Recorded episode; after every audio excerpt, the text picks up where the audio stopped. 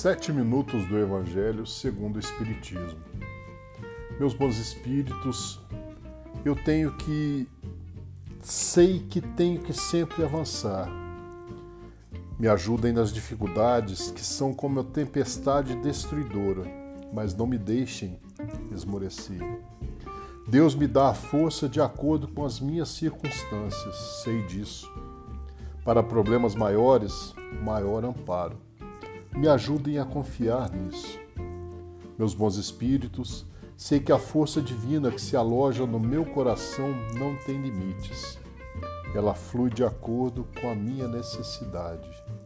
Me ajudem a marchar com destemor, olhando sempre para frente. Não deixem que nenhum entrave resista à força que há dentro de mim. Que assim seja. Estamos hoje no episódio 120 e no capítulo 3 do Evangelho segundo o Espiritismo. Mundos de expiações e de provas. Que vos direis do mundo de expiações que vos já não saibais, uma vez que vos basta considerar a terra que habitais? A superioridade da inteligência num grande número dos seus habitantes indicam que ela não é o um mundo primitivo, destinado à encarnação de espíritos apenas saídos das mãos do Criador. As qualidades inatas que trazem consigo são a prova que já viveram e que realizaram certo progresso, mas também os vícios numerosos aos quais são inclinados são indícios de uma grande imperfeição moral. Por isso, Deus os colocou numa terra ingrata, para aí expiarem suas faltas pelo trabalho penoso e pelas misérias da vida, até que tenham mérito de irem para um mundo mais feliz. Entretanto, todos os espíritos encarnados sobre a terra não são para aí enviados em expiação as raças que chamais selvagens são espíritos apenas saídos da infância e que aí estão, por assim dizer, em educação e se desenvolvem ao contato de espíritos mais avançados. Vêm em seguida as raças semi-civilizadas, formadas destes mesmos espíritos em progresso. Estão aí de alguma sorte as raças indígenas da terra que cresceram pouco a pouco, depois de longos períodos seculares, e das quais algumas puderam atingir o aperfeiçoamento intelectual de povos mais esclarecidos. Os espíritos em expiação aí são, se assim se pode exprimir, estrangeiros. Eles já viveram sobre outros mundos, de onde foram excluídos em razão da sua obstinação do mal e porque era uma causa de perturbação para os bons.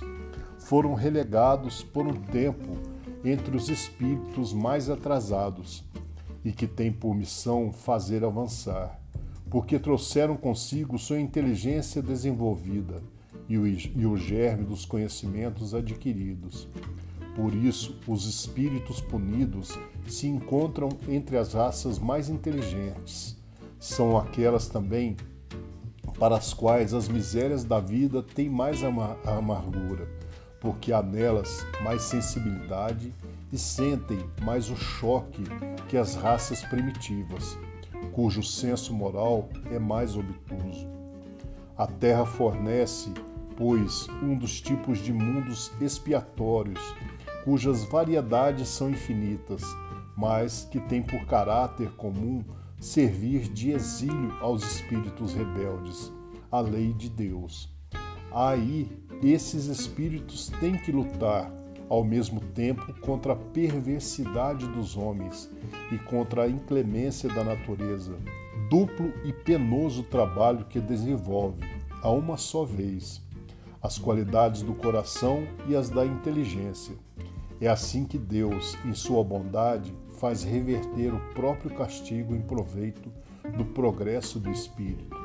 Santo Agostinho, Paris, 1862. Mundos regeneradores. Entre essas estrelas que cintilam na abóboda azulada, Quantos mundos há como o vosso, designados pelo Senhor para expiação e a prova? Mas há também mais miseráveis e melhores, como há transitórios que se podem chamar os regeneradores. Cada turbilhão planetário correndo no espaço ao redor de um foco comum arrasta consigo seus mundos primitivos de exílio, de prova, de regeneração e de felicidade. Já vos falaram destes mundos onde a alma nascente é colocada, quando ignorante ainda do bem e do mal. Pode caminhar para Deus senhora de si mesma, na posse do seu livre-arbítrio. Já vos foi dito de que imensas faculdades a alma se está dotada para fazer o bem, mas há existem as que sucumbem, e Deus, não querendo o seu aniquilamento, lhes permite ir para esses mundos, onde de encarnação em encarnação elas se depuram, se regeneram e se tornarão dignas da glória que lhes estava reservada. Os mundos regeneradores servem de transição entre os mundos de expiação e os mundos felizes. A alma que se arrepende neles encontra a calma e o repouso, acabando de se depurar. Sem dúvida, nesses mundos o homem está ainda sujeito às leis que regem a matéria. A humanidade experimenta as vossas sensações e os vossos desejos, mas está livre das paixões desordenadas, das quais sois escravos. Neles, não mais de orgulho que faz calar o coração, de inveja que o tortura, de ódio que o sufoca. A palavra amor está escrita sobre todas as frontes. Uma perfeita equidade regula as relações sociais, todos se revelando a Deus e tentando ir a Ele segundo suas leis. Neles, todavia, não está ainda a felicidade perfeita, mas a aurora da felicidade. O homem aí é ainda carne, por isso mesmo, sujeito às vicissitudes que não estão isentos, senão os seres completamente desmaterializados. Há ainda provas a suportar, mas que não têm as pungentes angústias da expiação. Comparados à terra, esses mundos são muito felizes e muitos de vós ficariam satisfeitos em aí se deterem, porque a calma depois da tempestade, a convalescença depois de uma cruel moléstia. Mas o homem menos absorvido pelas coisas materiais entrevê melhor que vós o futuro. Ele compreende que há outras alegrias que o Senhor promete para aqueles que delas se tornem dignos. Quando a morte tiver ceifado de novo seus corpos para lhes dar a verdadeira vida.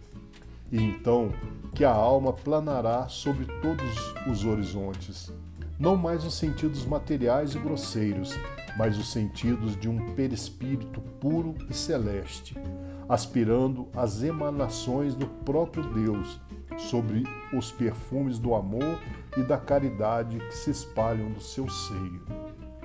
Mas há Nesses mundos, o homem é ainda falível e o espírito do mal não perdeu ali completamente seu espírito. Não avançar é recuar, e se não está firme no caminho do bem, pode voltar a cair nos mundos de expiação, onde o esperam novas e mais terríveis provas.